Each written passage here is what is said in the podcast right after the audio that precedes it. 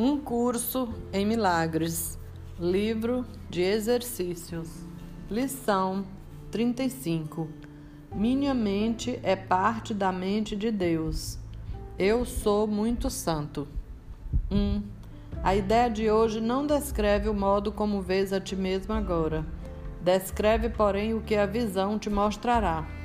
É difícil para qualquer pessoa que pense estar nesse mundo acreditar nisso em relação a si mesma. No entanto, é por não acreditar nisso que ela pensa estar nesse mundo. 2. Acreditarás que és parte do lugar onde pensas estar. É por isso que te rodeias com o meio ambiente que queres. E tu queres para proteger a imagem de ti mesmo que tens feito. A imagem é parte desse meio ambiente. O que vês enquanto acreditares que estás nele é visto através dos olhos da imagem. Isso não é visão. Imagens não podem ver. 3. A ideia para o dia de hoje apresenta uma perspectiva bem diferente de ti mesmo. Por estabelecer a tua fonte, estabelece a tua identidade e ela te descreve como realmente tens que ser na verdade. Usaremos um tipo de aplicação um pouco diferente para a ideia de hoje porque a ênfase hoje está naquele que percebe ao invés de estar no que é percebido. 4. Começa cada um dos três períodos de prática de cinco minutos de hoje repetindo a ideia do dia para ti mesmo e depois fecha os olhos e investiga a tua mente buscando os vários tipos de termos descritivos nos quais te vê. Inclui todos os atributos baseados no ego que conferes a ti mesmo positivos ou negativos, desejáveis ou indesejáveis, grandiosos ou, ou degradantes. Todos eles são igualmente irreais, porque não olhas para ti mesmo através dos olhos da santidade. 5. Na parte inicial do período de exames da mente, é provável que vás enfatizar o que consideras serem os aspectos mais negativos na tua percepção de ti mesmo. Perto da última parte do período de exercícios, no entanto, termos descritivos mais autoenaltecedores podem cruzar a tua mente. Tenta reconhecer que a direção das tuas fantasias sobre ti mesmo não importa. Ilusões não tomam nenhuma direção na realidade.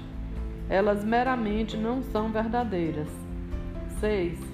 Uma lista não seletiva e adequada para a aplicação da ideia para o dia de hoje poderia ser a seguinte: Eu me vejo submisso, eu me vejo deprimido, eu me vejo fracassado, eu me vejo ameaçado, eu me vejo impotente, eu me vejo vitorioso, eu me vejo perdedor, eu me vejo caridoso, eu me vejo virtuoso.